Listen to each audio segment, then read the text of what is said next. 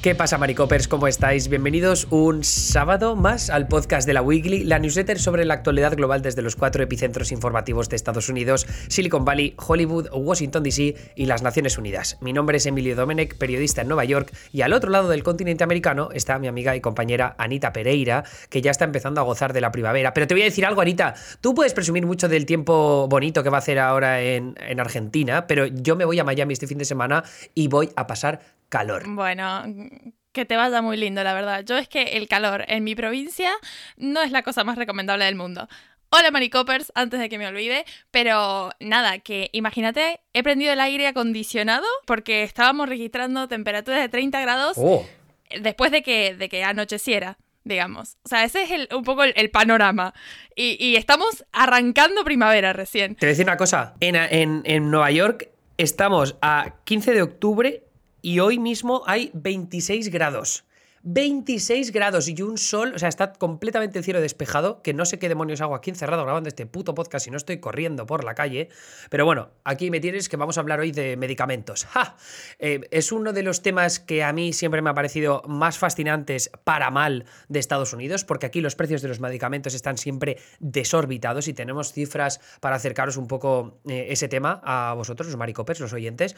Y eh, Anita, hablamos de esto porque hay una serie de negociaciones en el Capitolio en estos momentos para sacar adelante un plan legislativo súper ambicioso a nivel de gasto social y de subida de impuestos a los ricos, que incluye una medida que daría poder al gobierno federal para negociar eh, una reducción de los precios de los medicamentos, ¿no? Que vendría de puta madre, pues ahorro para los ciudadanos, para los consumidores, pero también ahorro a nivel gubernamental, porque hay ciertos programas públicos, del uno en concreto del que vamos a hablar ahora, que si tienen que invertir menos en pagar medicamentos para sus asegurados, a sus beneficiarios, pues eso le viene mejor para ahorrarse dinero al gobierno federal y por tanto invertirlo en otras iniciativas sociales.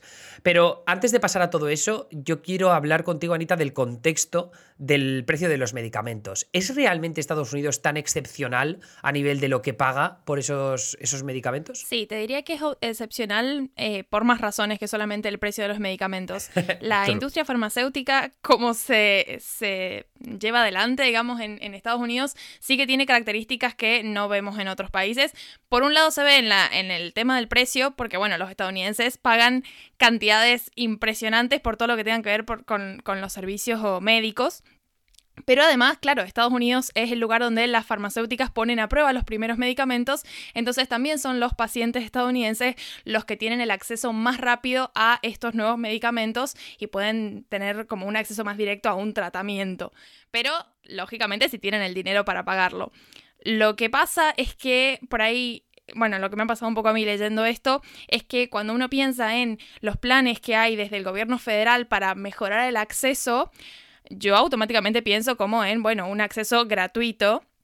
Porque lógicamente si reconocemos el hecho de que hay gente que no puede pagarlo y el gobierno federal tiene presencia en esa situación, bueno, se entiende que, que el beneficio es a nivel de gratuidad, pero no es así en absoluto y el resultado es un sistema bastante complejo donde eh, algunas partes se, las paga el Estado, otras se, se hace como un reembolso a la persona, pero la persona tiene que poner el dinero primero y bueno, todo ese lío es un poco lo que queremos explicar ahora para entender el contexto de qué es lo que se está queriendo cambiar con esta iniciativa demócrata. Porque aquí se presenta un dilema que lo escribías todo en la newsletter, que es que por un lado es verdad que los medicamentos se han vuelto inasequibles para mm, una gran parte de los estadounidenses, pero al mismo tiempo las propuestas para abordar el problema han sido muy criticadas porque si se reducen los beneficios que tienen las farmacéuticas, pues no hay tanta inversión futura y por tanto no hay tanta inversión en investigación y desarrollo, en el desarrollo de nuevas vacunas, de nuevas medicaciones que pueden ayudar a que más personas lidien con sus enfermedades o sus afecciones.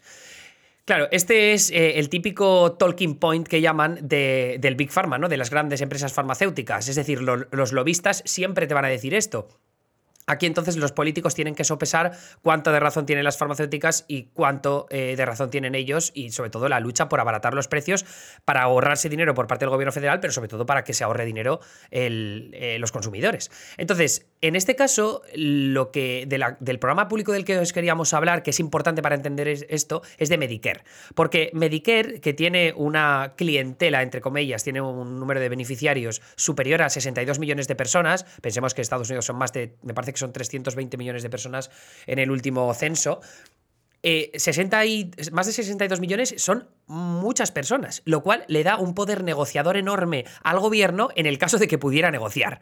¿A qué me refiero con esto? Si hay una empresa farmacéutica que quiere venderle medicamentos al sistema público sanitario en España, evidentemente el sistema público sanitario en España, que tiene acceso a toda la ciudadanía española, tiene un poder de negociador enorme, porque si no pones el precio que nosotros te decimos, el que negociamos contigo, pues no te vamos a dejar que tu medicamento acceda a nuestro país y por tanto pierdes esa potencial clientela de más de 50 millones de personas. Pues en Estados Unidos pasa lo mismo, pero con todos los beneficiarios de Medicare. Así que nosotros hemos aprovechado la ocasión de la newsletter para explicaros un poco qué es Medicare, que a grandes rasgos es el sistema de seguros médicos públicos para bueno, a través de un programa público para mayores de 65 años y también para algunas personas más jóvenes con algún estado de discapacidad. Entonces, Medicare es un puto lío, ¿vale? Pero eh, a grandes rasgos, de nuevo, se divide en cuatro partes. La parte A es la que te cubre que puedas ir al hospital sin ningún tipo de problema. Y la parte B es la que te cubre el seguro médico a nivel pues, de diagnósticos, de tratamientos o de prevención de enfermedades, ¿no? O sea, todo lo que tiene que ver con cuando haces una visita al médico para hacerte un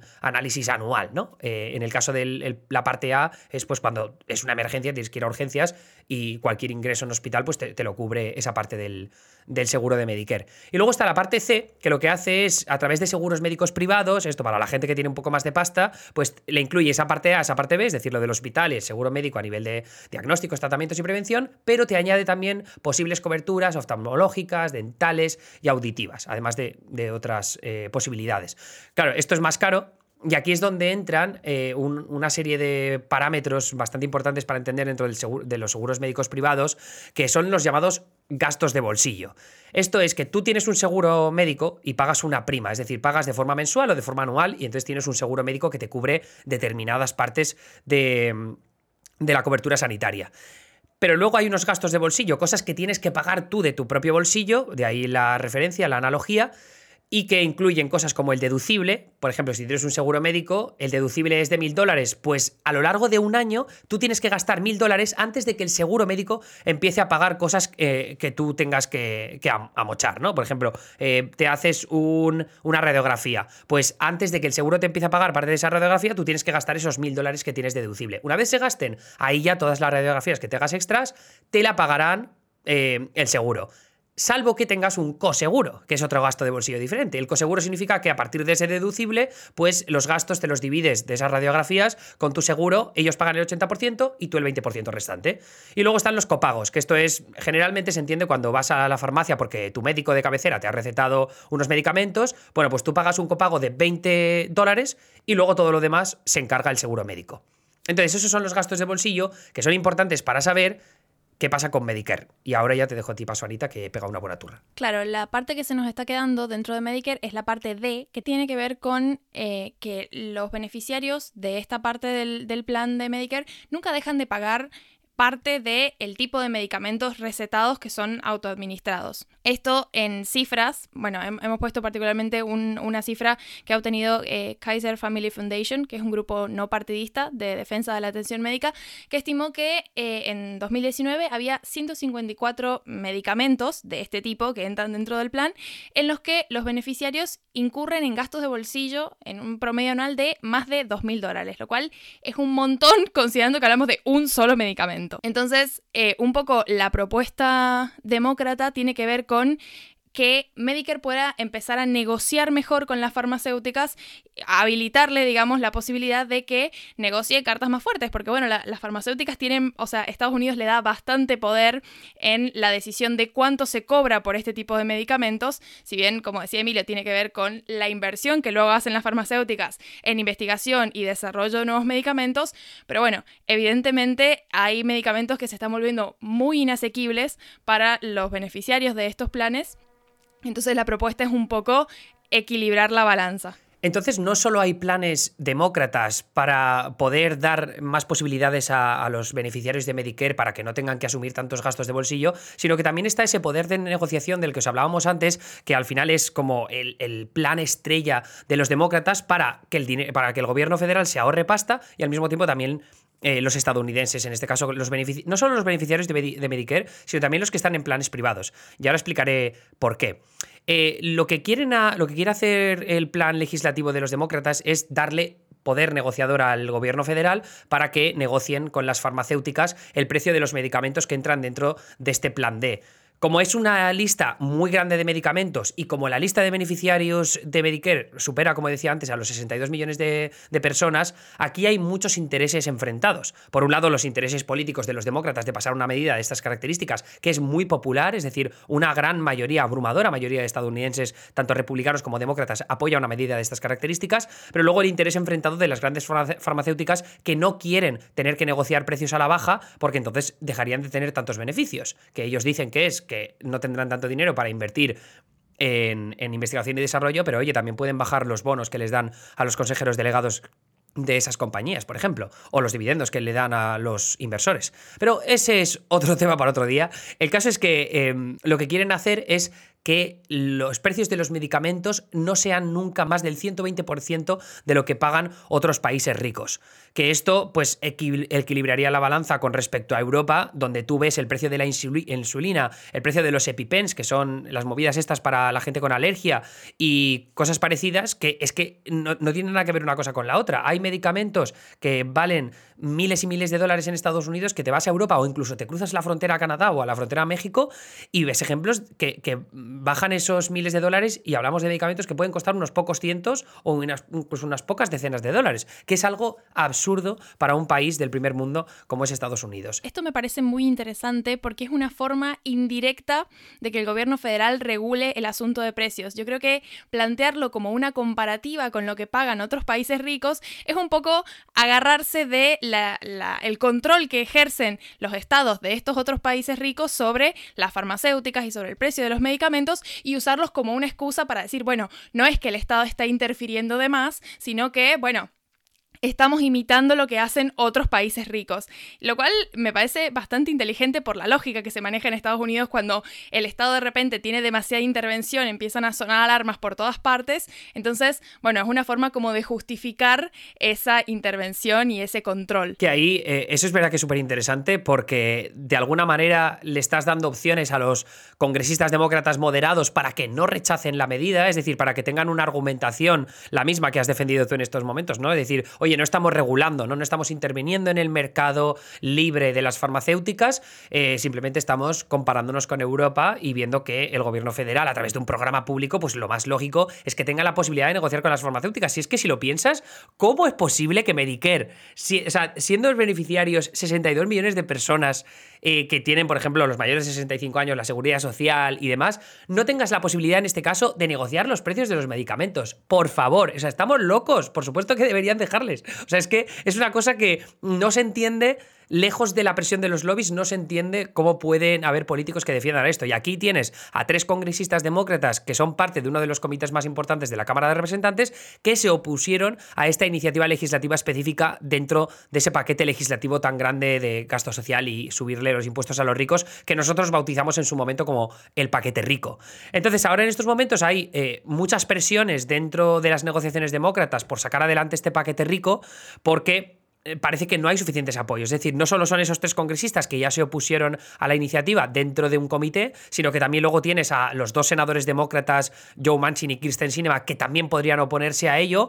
Yo, yo diría, o sea, no saco otra conclusión que no sea por la presión de los lobbies, porque el argumento que es verdad que lo defienden muchos expertos de que no habría tanto dinero para inversión en investigación y desarrollo y tal, o sea, ese llega, no llega, no debería llegar tan lejos. Quiero decir, al final hay gente que se está muriendo o hay gente que, que no tiene una buena vida precisamente porque no tiene acceso a estos medicamentos de forma asequible. Entonces, al final tienes que poner una balanza, qué es lo que te, te, beneficia a largo plazo, ¿no? Si quieres que tus ciudadanos estén bien o si quieres invertir en los medicamentos que sí, que pueden salvar muchas vidas en el futuro, pero que, que al corto plazo hay gente que está con diabetes y está muy jodido. Aparte, yo creo que está un poco flojo de papeles esa argumentación, porque siempre el Estado puede decidir invertir en investigación y hacer un plan donde haya un bono mm, estatal que financie particularmente alguna investigación, como se ha hecho en el caso del coronavirus y como, pero digo,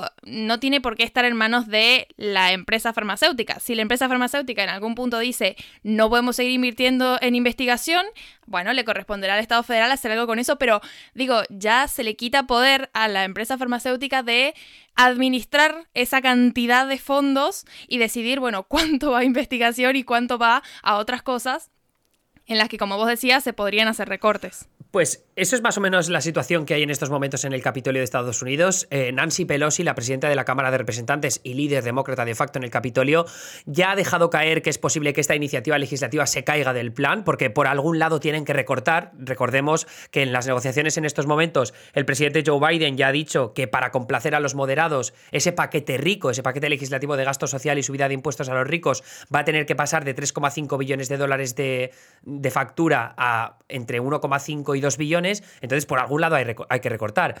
Es verdad que esta medida eh, ayudaría a ahorrar al gobierno eh, casi 500 mm, mil millones de dólares y por tanto de esa manera eh, invertir en otras medidas sociales dentro del paquete rico, pero un poco en eso está la situación. yo creo que dependerá bastante de cuáles son las presiones que ejercen los moderados y si realmente esto es, como dirían en Estados Unidos, the hill they wanna die on, ¿no? la, la colina en la que quieren perecer. Pero en cualquier caso me parece una malísima noticia para Estados Unidos que no se tomen medidas de estas características y, entiendo perfectamente que aquellos que luchan por llegar al sistema sanitario público universal, como Bernie Sanders, por ejemplo, y los progresistas del Capitolio, estén bastante cabreados al respecto. Sí, creo que mm, yo al menos como observándolo desde afuera, desde un país en el que la cuestión relacionada con la salud siempre ha estado bastante priorizada, eh, es muy fuerte ver esta situación y ver que como todos estos debates se traban, como vos decís, esto se puede caer del paquete, puede quedar como una discusión pendiente y en el medio hay un montón de gente con muchas necesidades médicas que no tienen una respuesta de, ni del gobierno, ni de las farmacéuticas, ni de nada. Y bueno, es, es bastante desolador pensarlo, sobre todo cuando recordamos la cantidad de usuarios que tiene el programa y bueno, cómo se pueden ver afectados. Pero en fin. Pues hasta hasta aquí es este el resumen de lo que os queríamos contar sobre las negociaciones acerca de esta reducción potencial de los precios de los medicamentos en un país que de forma excepcional paga mucho más de lo que debería, especialmente sus ciudadanos. Y lo vamos a dejar rápido porque yo tengo muchísima prisa de nuevo, otro fin de semana que tengo que salir de viaje, pero escucháis a Anita el lunes, Anita. ¿Tienes ya pensado de lo que vas a hablar o no? Sí, creo que sí. Un adelanto, por lo menos, ¿no? Haz un poco de voy a, voy a mantener el suspenso. no, bueno, hay, hay una situación muy interesante en una comunidad indígena de Bolivia que están peleando contra iniciativas em, que tienen que ver con la explotación de energía, pero que al mismo tiempo les van a consumir bastante los recursos naturales. Así que bueno, he estado chusmeando un poco qué podía contar sobre eso. Buena palabra esa, ¿eh? chusmeando. Perfecto, pues esperamos tu, ah, tu newsletter, tu columna, mejor dicho, y tu podcast. Y nada, hasta la semana que viene. Adiós, Anita. Adiós.